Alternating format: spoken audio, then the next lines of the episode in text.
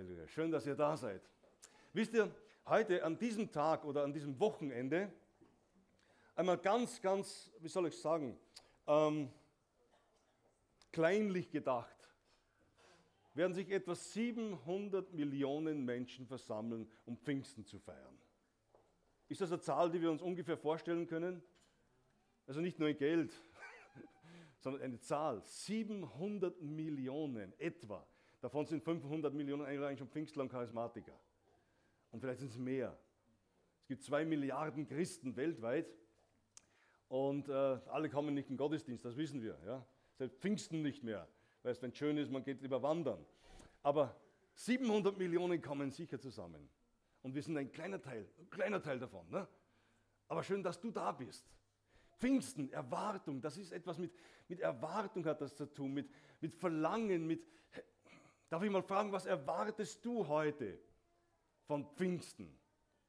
Ihr dürft jetzt antworten. Das ist keine rhetorische Frage, ihr dürft mal eine Antwort geben jetzt. Nicht der ganze Predigt halten, aber kurze Antwort. Ja? Was, was, was erwartest du heute vom Pfingsten? Gibt es da jemanden, der überhaupt eine Erwartung hat? Kraft. Kraft. Amen. Eine neue Erfüllung. Jawohl. Ein Segen Gottes. Das das Reden Gottes. Geistlich neue Schritte. Mhm.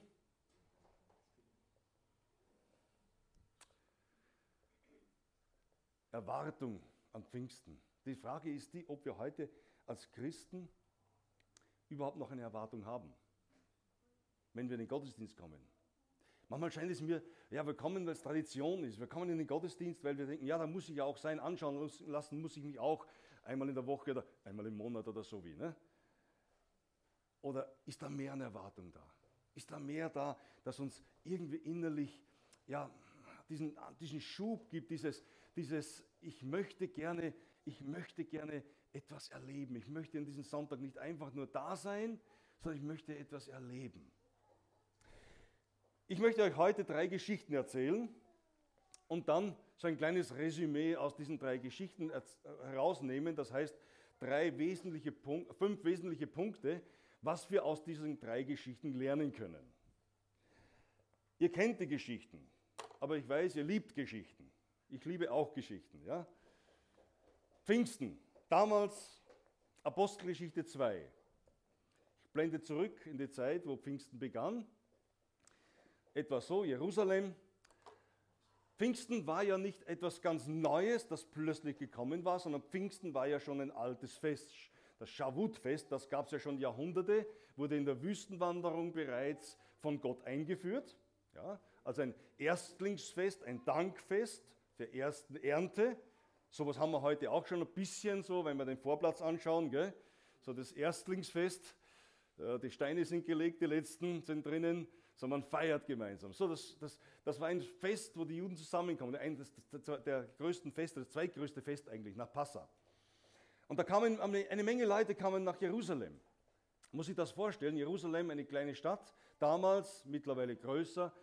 Und, und da kommen tausende Menschen kommen von überall her, um dieses Fest zu feiern, um Shavuot zu feiern. Die wussten noch nicht von der Ausgießung des Heiligen Geistes.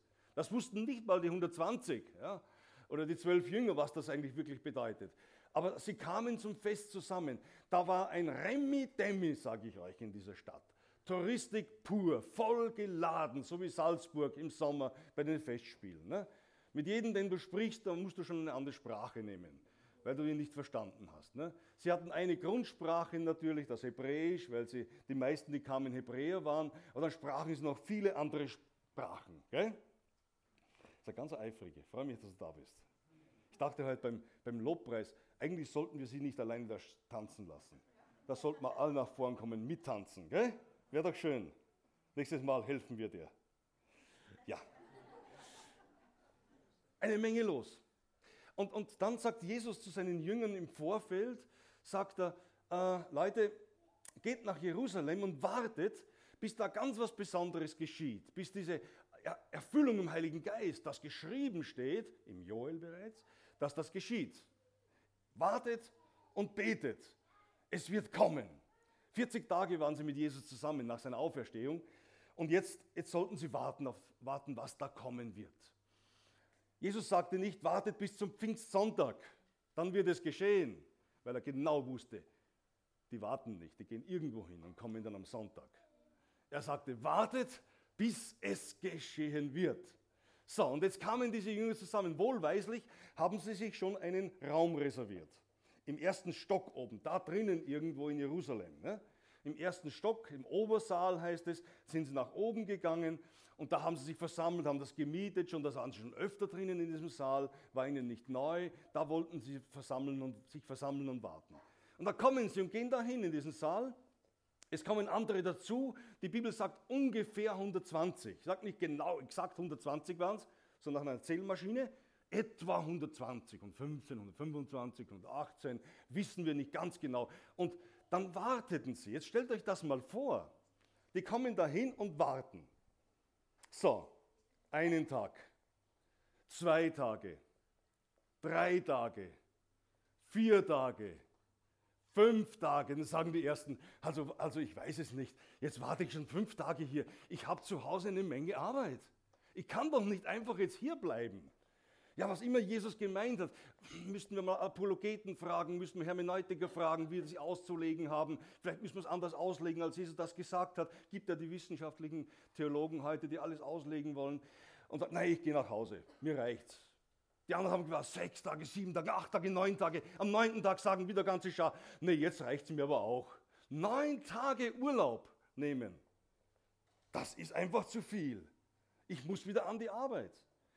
Wir müssen uns auch vorstellen, dass die nicht da jetzt 24 Stunden, sieben mal zehn da waren. Ne?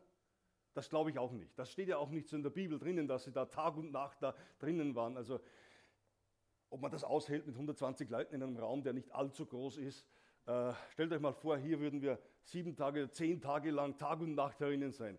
Also ich würde sagen, da wird es dann schon ein bisschen anders miefeln und so. Ne? Und, und äh, ja. Aber sie kamen und gingen auch nach Hause, schliefen zu Hause. In der Früh waren sie wieder da im Gebet, bis Mittag. Dann gehen sie nach Hause, Kinder versorgen. Nachmittags geht es wieder ab in die Gebetsstunde. Abends wieder in die Gebetsstunde. So ähnlich müssen wir uns das vorstellen, muss das gewesen sein.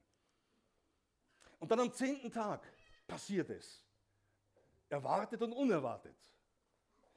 Plötzlich kommt ein Rauschen und ein Brausen und, und, und es bewegt sich was dort drinnen. Diese, diese 120 oder etwa, vielleicht waren es schon mehr, vielleicht waren es wieder weniger, erleben plötzlich etwas, das sie noch nicht erlebt haben. Rauschen, Brausen. Wie, wie, wie ein, es war, Im Raum war es, als würde ein Wind durchziehen. So, die Klimaanlage auf höchste Stufe eingeschalten. Bläst durch, aber es war kein Wind da. Dann sehen sie Feuerzungen auf den nächsten. Da irgendwas brennt, der Hut brennt und brennt doch nicht oder so wie. Ne? Und, und irgendwie, boah, was passiert da? Fängen, fangen an zu sprechen, reden in neuen Sprachen. Ich habe mal versucht, das mal vorzustellen. Was wäre, wenn? Wenn das heute hier passieren würde. Wenn heute hier plötzlich, oder du kommst in einen Gottesdienst, ganz nichts ahnend, ganz in einen normalen Gottesdienst, denkt er, ja, das ist, was ist der 20. Mai, haben wir ja heute, glaube ich, ja. 20. Mai, du kommst in den Gottesdienst, der Moderator fängt an, die Band fängt an bei uns, spielt das erste Lied, der Moderator kommt, du weißt schon ganz genau, was kommt. Ja? So, wir haben ja auch schon unsere Rituale in der Pfingstkirche. Der Moderator sagt ein paar Ansagen, vielleicht ein paar Zeugnisse, vielleicht auch nicht. Geburtstage wird gebetet. Dann endlich startet der Lobpreis und dann geht der Lobpreis ab und dann kommt der Prediger, der will predigen und plötzlich passiert da was. Ein Rauschen, ein Brausen, das würden die, die Vorhänge fangen an zu wackeln, die Fenster springen vielleicht sogar auf oder auch nicht auf. Es passiert irgendwas hier, das wir noch nie gehabt haben. Wie würden wir reagieren? Du schaust zu deinem Nächsten um und denkst, oh, der Typ brennt ja ab. Du willst was sagen und verstehst dich selbst nicht mehr, weil du eine andere Sprache sprichst. Stell dir mal vor. Wir kennen das heute und würden sagen, ha, Apostelgeschichte 2 passiert heute. Aber die damals hatten das ja nicht. Für die war es völlig neu. Ja? Als der Heilige Geist fiel und der fiel mit, mit, mit Macht und Kraft hier in diesem Raum, das ist ein Raum, in, in, in dem das stattgefunden hätte können. Ja? Und sie waren einmütig zusammen im Gebet. Diese 120. Und dann fiel der Heilige Geist. Das wird so dargestellt jetzt in Bildern. Damals hatten sie leider noch keine Videos und noch keine Fotogra Foto, äh, Fotoapparate wie wir heute ne? oder Handys. Und dann heißt es, als der Tag des Pfingstfestes erfüllt war, waren sie alle zusammen. Und dann geschah das, was ich gerade erzählt habe. Eine zweite Geschichte. Einige Wochen später, vermutlich. Genau können wir das nicht datieren, aber es könnten einige Wochen gewesen sein später. Schnappt sich der Petrus den Johannes und sagt, Johannes, komm, wir gehen auf die Straße. Wir gehen evangelisieren. Und sie gehen und evangelisieren in Jerusalem, predigen das Wort Gottes mit Freimütigkeit, heilen Menschen, Dinge passieren plötzlich, wo sie vorher immer boah, fast nicht einordnen konnten. Plötzlich werden Menschen geheilt. Da gehen sie zum Tempel. Das war üblich für sie, wöchentlich auch in den Tempel dort zu gehen, sich zu versammeln. Und da sitzt gerade dieser lahme, dieser gelähmte Mensch. Wisst ihr, und der sitzt, saß nicht das erste Mal da. Der saß schon die ganzen Wochen, Monate, vielleicht Jahre da. Und alle gingen vorbei und warfen da ein paar Cent hinein. Er freute sich drüber. Ne? Und, und diesmal wieder, aber diesmal was anders. Diesmal gehen die beiden da hoch und, und, und wir kennen die Geschichte, ich will sie jetzt nicht ausweiten, aber, aber jedenfalls sprechen sie ihn an und, und er fasst Mut und, und sie glauben und, und sie schauen sich an, der Johannes und Peter, sagen, so jetzt kommt es aber drauf an. Jetzt, hm, du oder ich? Du, du oder ich? Petrus, du. Okay, dann machen wir es gemeinsam. Okay, es steht so drinnen. Und gemeinsam sprachen sie. Und im Duett sprachen sie. Und jetzt im Namen Jesus steh auf und sei geheilt. Hm. Er überlegt, sie schnappen ihn, er steht auf und rennt. Wow. Ein Jubel, die ganzen Leute herum. Also, das war schon eine Spannung. Die waren alle da herum und schauten die, den beiden Verrückten dazu, was die da jetzt mal machen. Ja? Wirklich verrückt. Und sie taten das und die Heilung geschah. Und das sprach sich herum. Und dann kam es zu den hohen Priestern, zu den Beamteten der damals, zu den, zu den, zu den Priestern und der Priesterkaste. Das war ja so eine eigene Kaste damals. Ne? Da kannst du nicht einfach so sagen, sie anmelden, ich möchte gerne Priester werden.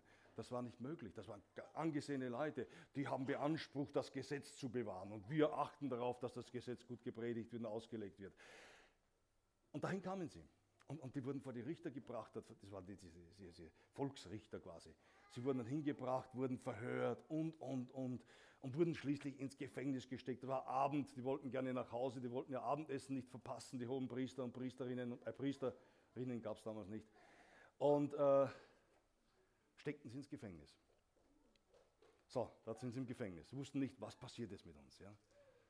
Und dann nächsten Tag kommen sie frei und Petrus predigt und sagt, hey, wisst ihr eigentlich, was ihr, was ihr da tut? Ja? Wisst, hey, ihr, ihr, ihr habt Christus ans Kreuz gebracht. Ganz klare Botschaft, ja. Aber in Christus Jesus, da ist Hoffnung, da ist Heil, da ist Rettung.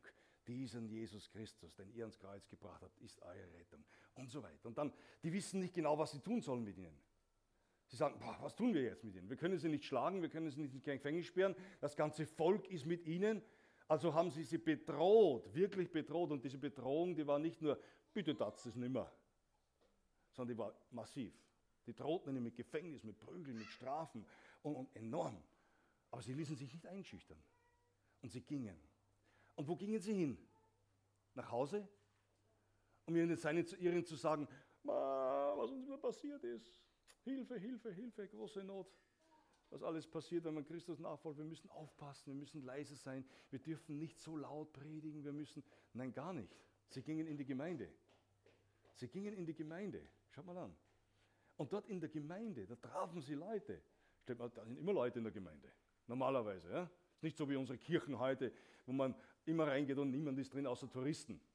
In großen Kirchen. Die haben wir nicht einmal bei uns hier, die Touristen. Ne?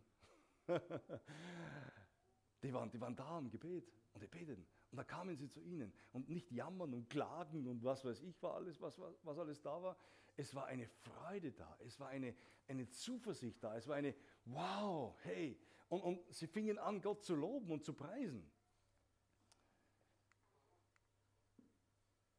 Sie erhoben einmütig ihre Stimme zu Gott. Einmütig. Und da heißt es dann nicht, und sie klagten vor Gott, sondern da geht es weiter und sie sagten, du bist der Herrscher, du bist der Herr. Und all das, was geschehen ist hier in Jerusalem, ist nur geschehen, weil du es, weil du es geplant hast, Gott. Die haben Gott verherrlicht. Und dann heißt es, und sie wurden alle mit dem Heiligen Geist erfüllt und redeten das Wort Gottes mit Freimütigkeit. Oder mit Kühnheit könnte man das Wort hier auch übersetzen. Redeten sie das Wort Gottes enorm, was hier abgegangen ist.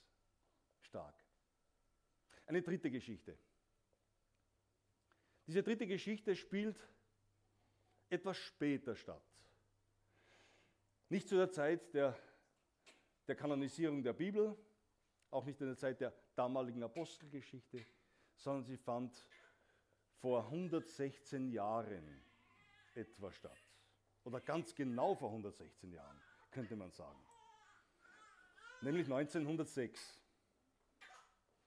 Es gab vorher schon einige dieser komischen Dinge, wie es da passiert sind. Schon, schon im 19. Jahrhundert, 1895 und so weiter, gab es schon die ersten Dinge da, wo schon Dinge geschahen, wo Menschen sich versammelten und gesagt haben, hey, es muss noch mehr geben. Es kann nicht sein, dass das das Christentum ist. Einfach so, so diese geregelten Zusammenkünfte und Gott bewahre und behüte uns und, und so weiter, sondern sie wussten, da muss doch etwas sein. Sie studierten die Apostelgeschichte und fanden heraus, dass in Apostelgeschichte 2, 4 und dadurch doch was ganz anderes war, als heute in den Kirchen ist. Da ist etwas da, das, das den Menschen befähigt hat, ausgerüstet, ein, ein, ein, göttliches Feuer, das in den Menschen gebrannt hat. Da muss es doch mehr geben. Sie trauten sich, das waren damals aus der, aus der Heiligungsbewegung heraus, aus dem Methodismus heraus, äh, kamen diese, diese, diese, diese, diese hungrigen Menschen. Die haben gesagt, da muss doch mehr sein, aus dem Baptismus heraus, die damals angebrochen war. gerade im Vorfeld 1904, 5 rum war die große Awakening, Erweckung in Wales. Und das war spürbar, merkbar. Da war der Heilige Geist noch nicht gefallen, aber massenhaft haben sich Menschen bekehrt. Das war ein Vorbild, da war was geschehen. Und, und schon, selbst damals schon gab es die Morsezeichen oder was immer, wie die das gemacht haben. Jedenfalls die, die, die Botschaft kam schnell mal rüber über den, über den Teich nach Amerika. Und die sagten, Mensch, da müssen wir auch, was ist los, was passiert? Und sie haben, haben gesucht, haben angefangen zu suchen. Und dann waren einige wenige Leute, die sich getroffen haben. Dort mit, mit, mit dem Prediger Seymour, ich habe ein Bild hier, äh, Wilhelm Joseph Seymour, 2006, der in das Ganze mit drinnen war. Es waren noch ein paar andere, wie Bartelmann und so weiter. Aber er war mit drinnen, hat dann angefangen, in der alten Methodistenkirche, dieses Haus haben sie gekauft oder bekommen, gemietet eigentlich damals noch, vorher, es wurde später gekauft, gemietet, haben sich eingemietet da, da war vorher mal die Methodistenkirche drinnen. Und was jetzt war, war Abstellraum. Alles durcheinander, aller Müll, alles war da drinnen. Sie sagten, hey, da, da brauchen wir. Sie hatten keinen Platz mehr in ihrer Wohnung wo sie sich trafen. Sie gingen dahin, räumten da ein bisschen auf, haben die alten Bänke zusammengezimmert und haben sie aufgestellt und gesagt, so, und jetzt feiern wir und warten wir hier, bis Gott mit seinem Heiligen Geist kommt. Wir beten einfach so lange, wir warten so lange, bis er kommt. Und dann tatsächlich am 9. April 1906 geschah es. Plötzlich kam ein Brauschen, ein Rauschen, ein Brausen, ein Rauschen. Ein, es war etwas da. Die Menschen wurden erfüllt im Heiligen Geist. Sie fingen an, in neuen Sprachen zu sprechen. Heilungen geschahen plötzlich. Menschen fielen um. Das war damals ja fast ein No-Go. Das macht man heute auch noch irgendwo. Das, das, da, da, war, da war was los. Ja? Und das, das, das schallte hinaus nach ganz Los Angeles. Das war in L.A. Das, alle, alle bekamen das mit, so fast so wie in Jerusalem damals am Anfang.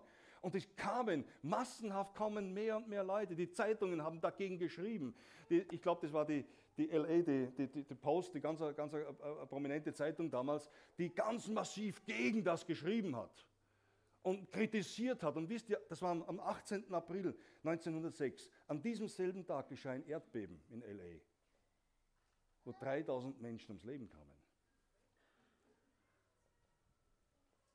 Da geschah etwas. Und dann breitete sich diese Bewegung aus.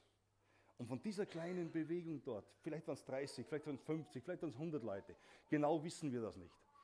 geschah etwas, das sich weltweit ausgebreitet hat. Die Bibel nennt sowas auch Spätregen. Und sie haben damals das ganz stark damit betitelt, der Spätregen. Frühregen, Spätregen, ne? wie es auch im, im landwirtschaftlichen Bereich gibt. Und, ähm, und es breitete sich aus und heute zählen etwa 500 Millionen, die sich zur pfingstlichen und charismatischen Szene zählen. Und darüber hinaus noch in anderen Kirchen noch. Der Geist Gottes, der weht, wirkt. Und das hat nicht aufgehört. Bis 1984 kann man rechnen, dass sich jährlich eine Million, eine Million Menschen im Heiligen Geist erfüllt worden sind. Unglaublich. Und das hat sich seit den 80er Jahren bis heute, hat sich das multipliziert. Sie kamen zusammen, weil sie ein Verlangen hatten. Sie kamen nicht einfach zusammen, um Gottesdienst zu feiern und um zu schauen, dass wir ja pünktlich wieder rauskommen, nach Hause kommen, sondern sie waren zusammen und hatten gesagt, wir wollen mehr haben. Es reicht uns so nicht. Wir glauben, dass Gott mehr für uns hat. Was verbindet diese drei Geschichten miteinander? Wir könnten sicher noch mehrere Geschichten erzählen hier. Und, und äh, was Gott so tut und getan hat in den Jahrhunderten und auch in den letzten Jahrzehnten getan hat. Enorm. Das Erste, was, die, was, was, das Erste, was, was diese Geschichten verbindet, was wesentlich ist, sie kamen zusammen. Das lesen wir überall. In all, das wissen wir von allen dreien. Sie kamen zusammen. Weißt du, man muss zusammenkommen. Man meint manchmal, ich bin Gemeinde. Wo ich bin, ist der Herr. Und wenn wir zwei, drei sind, da ist Jesus mitten unter uns. Amen, das ist er. Aber das ist nicht Gemeinde. Du gehörst zur Gemeinde, du bist Gemeinde, wo immer du bist. Aber Gemeinde, wo, wo es heißt, sie kamen zusammen, da ist Leiterschaft da, da ist Auferbauung da, da, ist, da, ist, da, ist, da dient man einander. Und ich weiß, wir sind noch lange nicht da, wo wir hin sollten. Haben wir noch Aufholbedarf in vielen Bereichen. Aber sie kamen zusammen. Das war ihnen wichtig. Sie, sie wussten, hey, wir können nur zusammen Gott erleben. Da ist eine Wucht, da ist etwas da. Und sie, egal wie es war, damals versammeln sie sich jeden Tag in der ersten Gemeinde. Damals war es sicher anders, auch das Arbeitsverhältnisse, wie wir es heute haben. Die Herausforderungen, die wir heute haben, sind anders gewesen. Aber dennoch, da sieht man dieses, diesen, diesen, diesen Wunsch und sagen, hey, wir kommen zusammen, wollen gemeinsam Gott erleben. Zusammenzukommen. Wisst ihr, es ist so wichtig, dass wir, dass wir zusammenkommen. Im Gebet, in, im, im Gottesdienst, im Lobpreis, in der Anbetung, in der Lehre, in der Predigt. Wir brauchen das. Wir brauchen das. Je mehr wir uns da entfernen, desto, desto weniger kann das Wirken Gottes in meinem Leben was ausrichten. Warum gibt es so viele Christen, die frustriert sind und, und, und, und äh, ja, einfach in ihrem Leben nicht zurechtkommen? Weil sie das Zusammensein nicht mehr haben. In Hebräer heißt es sogar, versäumt euer Zusammenkommen nicht, sagt der, der, der Apostel dort. Ja? Warum? Nicht deswegen, dass man irgendwie Schäfchen zählt, nicht deswegen, dass man sagt, okay, jetzt haben wir das große Haus, wir brauchen die Leute, dass es gefüllt wird. Nein, sondern für jeden Einzelnen persönlich. Zusammenkommen, miteinander Gott erleben wollen. Und wisst ihr, da ist eine mächtige Power drinnen. Das Zweite ist, ihre Haltung war Lobpreis und Dank. Sie kamen nicht zusammen, um zu jammern und zu klagen. Also wenn ich da Postgeschichte lese, finde ich da reichlich wenig davon. Sie kamen zusammen und jedes Mal fingen sie an, Gott zu preisen, um Gott anzubeten, um ihm die Ehre zu geben. Das war ihnen das Höchste. Gott Dank zu sagen. Gott Dank zu sagen für all das, was er tut in deinem Leben, in unserem Leben, in der Gemeinde, in unserem Umfeld. Leute, wir leben wirklich hier, hier in, ein, in einem Bereich oder in, in, in einem Land, sagen wir mal Europa jetzt, ja, und, und im kleineren Österreich, Deutschland, wo, wo wir so viele Möglichkeiten haben, wo wir uns frei versammeln dürfen, wo wir Gott so dankbar sein dürfen für die offenen Türen.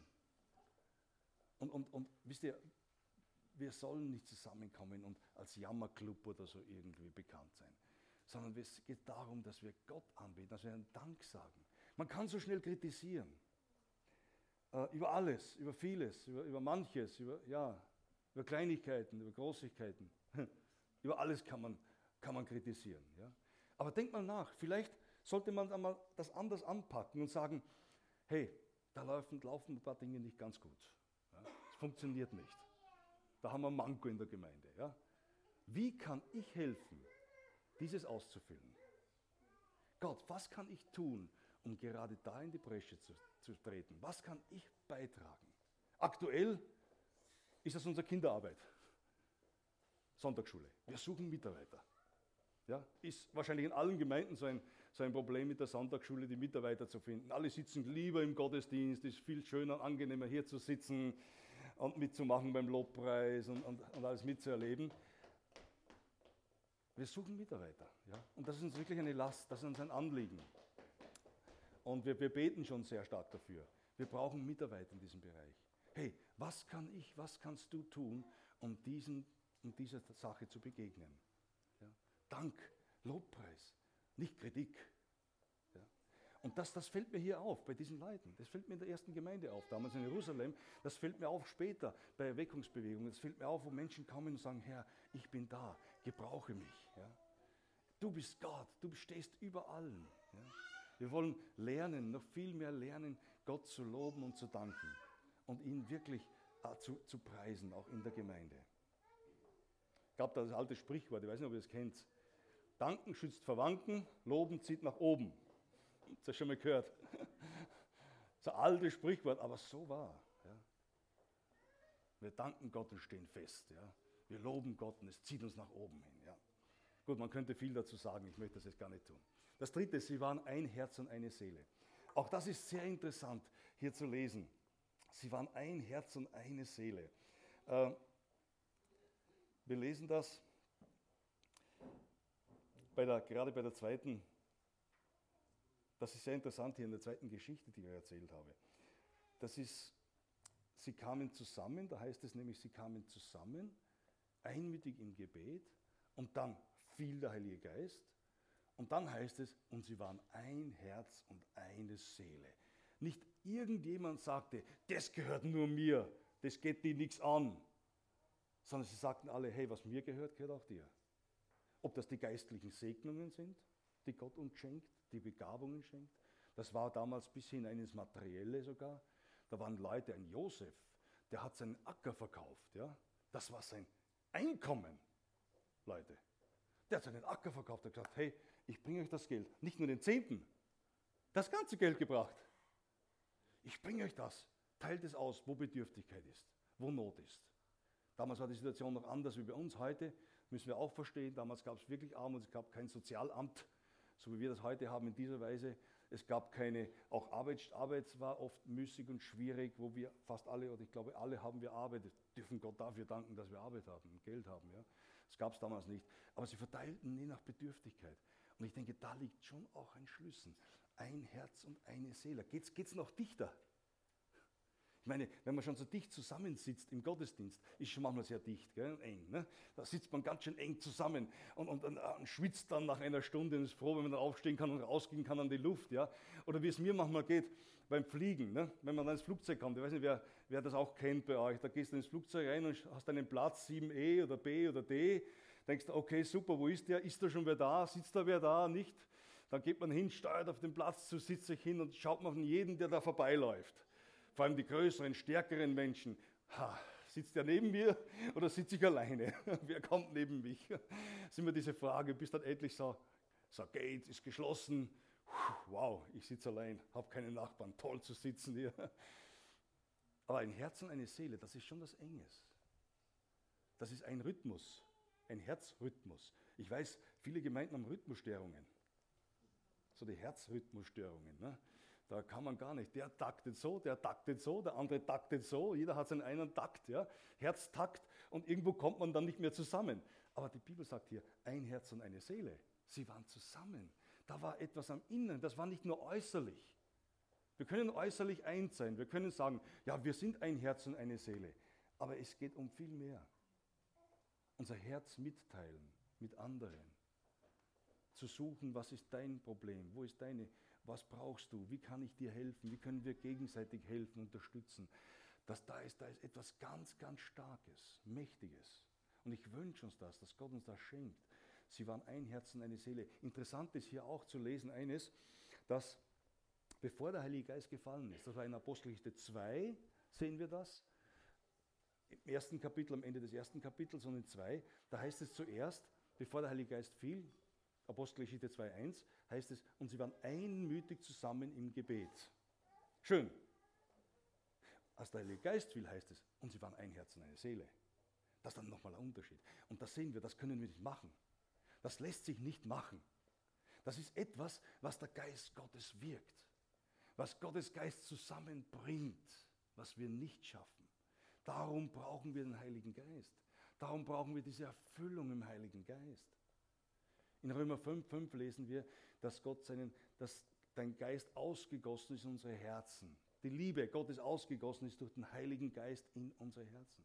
Durch den Heiligen Geist ist diese Liebe ausgegossen. Sie ist da. Was machen wir damit? Wie gehen wir damit um? Ein Herz und eine Seele. Das, das vierte, das ich da in dieser Geschichte, äh, was hier Parallelitäten sind, ist dieses Verlangen. Dieses Verlangen. Die, diese ersten Christen damals hatten ein Verlangen nach mehr. Sie hatten Jesus teilweise erlebt. Nicht alle dann später. Und sie hat zuerst 3000 bekehrt, dann waren es nochmal viele, eine Menge Priester haben sich sogar bekehrt damals. Aber die Jünger plus die 120 und dann waren noch viele, die Jesus kennengelernt hatten. Und die, die, die aufgrund von Jesus einfach das Verlangen wurde aufgebaut. Hey, da muss noch mehr da sein. Ja. Das, das, das, das, da, da muss noch mehr da sein. Wenn Jesus Gottes Sohn ist. Oder wie wir ihn heute besungen haben, der König der Könige ist, König Jesus ist. Dann muss da noch mehr sein. Er, der Herrscher über alles. Über, über, stellt euch mal vor, der Herrscher über alle Welten steht in der Bibel. Über die unsichtbaren Welten, über die sichtbaren Welten, über, über das Universum. Selbst die, die Sternenzahl, haben wir gesungen, ist, ist für ihn eine Kleinigkeit. Das zählt an den ersten fünf Händen auf, ja? Fingern auf. Dieser Gott, dem alles gebührt, der dich kennt, der deine Bedürfnisse kennt, der alles weiß in deinem Leben. Ehe du da bist, ist er schon da. Ehe du dein Problem siehst, hat er das schon lang gesehen. Und er hat auch eine Lösung dafür. Dieser Gott, da ist noch mehr da. Und er will uns teilhaben lassen an ein Stück an diesen himmlischen Welten. Und das ist auch diese Erfüllung im Heiligen Geist. Das will er uns schenken, das will er dir geben. Aber da muss ein Verlangen da sein. Ein Verlangen danach. Nach mehr. Da sind wir da gerade auch wieder da, wo ich am Anfang war. Welche Erwartung hast du an Gott, an Jesus, am Pfingsten, an den Heiligen Geist? Haben wir noch eine Erwartung? Oder sind wir schon so weit als Christen, auch in den Pfingstgemeinden, abgestumpft, dass wir, dass wir einfach sagen, okay, ich, ich, ja, ich rechne damit so, ja, es könnte ja sein. Oder es genügt mir, wenn in meiner Familie ein paar Leute errettet werden. Es genügt mir, wenn, wenn, wenn, wenn äh, hier in der Umgebung fünf, sechs Leute sich zu Jesus bekehren. Es genügt mir, wenn, wenn ein bisschen was bei mir geschieht und wenn ich gesund bin. Reicht uns das wirklich? Ist das unser ganzes Verlangen? Oder wollen wir, Gott, wir wollen, so wie John Knox einmal gebetet hat, gib mir Schottland oder ich sterbe. Versteht ihr? Da ist was dahinter. Gib mir meine Familie, Gott, dass sie gerettet werden unser Land, unsere Stadt, unser Ort, meine Umgebung, gib sie mir, sie sollen errettet werden. Herr, und ich brauche diese Kraft des Heiligen Geistes, gib sie mir. Ich möchte nicht ohne dieser Kraft leben. Verlangen nach mehr. Und das fünfte, schließlich, sie waren einmütig zusammen im Gebet und hatten eine starke Erwartung. Wir lesen das auch in allen drei Berichten, lesen wir das. Apostelgeschichte 2, in Apostelgeschichte 4, später auch noch immer wieder und auch dann in der Azusa Street vor 116 Jahren. Lesen wir das, dieses, dieses, sie kamen einmütig zusammen und hatten eine Erwartung. Das hat auch ein bisschen mit Verlangen zu tun, gell? aber sie hatten eine Erwartung. Erwartung, dass Gott tun wird, dass er es schenken wird, auch wenn sie nicht wussten, wann. Sie blieben beständig, sie blieben dran und erwarteten, Gott, gib, wir erwarten es von dir. Sie waren einmütig im Gebet zusammen. Und ich glaube, eine der größten Mankos, der, der Gemeinde Jesu heute ist, dieses einmütig im Gebet zusammen zu sein. Einer der größten Mankos. Wir hatten eine tolle Gebetsstunde jetzt, letzten Mittwoch. War schön, eine tolle Zeit, wenn man das Wort toll hier dafür gebrauchen darf. Ja. Eine segensreiche Zeit miteinander. Echt, wo wir spürten, hey, Gott ist da. Und du kannst etwas bewegen. Wisst ihr, äh, Gebet in Einmütigkeit der Gemeinde kann Mächtiges bewegen. Ein Gebet kann schon so viel bewegen. Dein Gebet kann so viel bewegen. Aber ein Gebet in Gemeinschaft und Einheit der Gemeinde, das potenziert das, das noch einmal um Gewaltiges. Ja? Weil es miteinander geschieht und Gott darauf schaut. Einmütig zusammen mit einer unglaublichen Erwartung, dass Gott noch mehr tun kann, als er bis jetzt getan hat. Glaubst du das? Glaubst du das? Amen.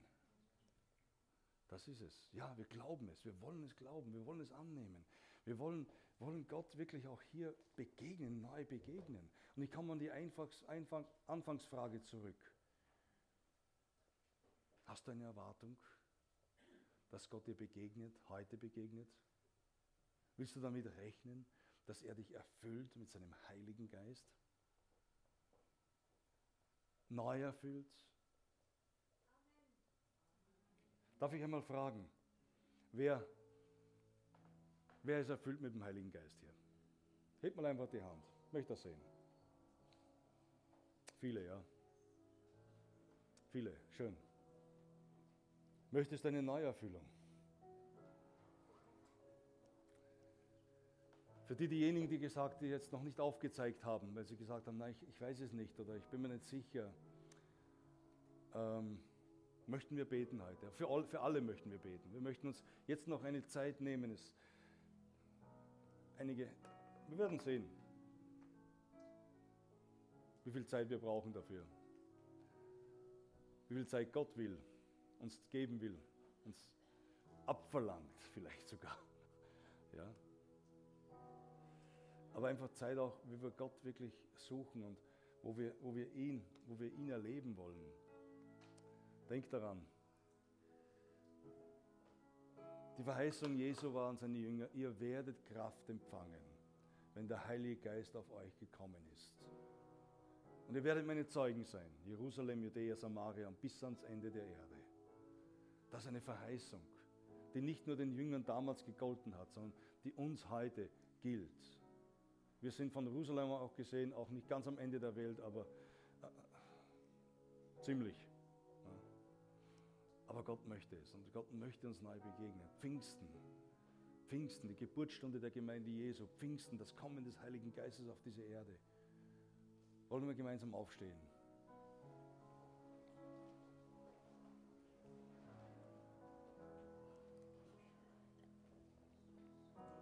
Jesus, Halleluja. Jesus, wir erheben dich, Herr. Wir erheben dich, Jesus, heute an diesem Tag. Es ist dein Tag, Herr. Gott, es ist dein Tag, an dem du Wunder wirkst. Und schon die erste Gemeinde damals in Jerusalem hat gebetet um Wunder und Zeichen und Heilungen, dass sie geschehen im Namen Jesu. Gott, und wir beten dieses Gebet weiter, auch für uns heute. Dass Wunder und Zeichen geschehen vom Himmel her. Dass Heilungen geschehen, die vom Himmel her kommen. Echte Heilungen an, an Menschen geschehen, an Leib, Seele und Geist, Herr dass Bekehrungen geschehen, Herr Jesus, dass Menschen sich entscheiden, für dich, mit dir zu gehen. Und wir beten um die Erfüllung im Heiligen Geist. Jesus, komm, komm heute, komm heute, komm neu mit der Kraft deines Heiligen Geistes, erfülle uns, erfülle uns, Jesus. Und während, während unser Lobpreisteam das ein Lied singt, möchte ich euch einfach einladen, nach vorne zu kommen. Einfach hier in den Altarraum nach vorne als Zeichen zu sagen, ja, ich möchte eine Neuerfüllung haben. Ich möchte von Gott berührt werden. Ich möchte erfüllt werden im Heiligen Geist. Ich habe das noch nie erlebt oder schon lange zurück erlebt und möchte einfach die Auswirkungen des Heiligen Geistes erleben. Die Auswirkungen, die nicht nur Reden in neuen Sprachen sind. Das ist ein ganz wesentliches Zeichen auch der der, der Geistestaufe, aber auch diese Kraft für mein inneres Leben, für meinen Zeugnisdienst, für die Herausforderungen des Lebens, die wir täglich begegnen. Leute, es gibt nichts Besseres und Größeres, als die Erfüllung im Heiligen Geist zu erleben.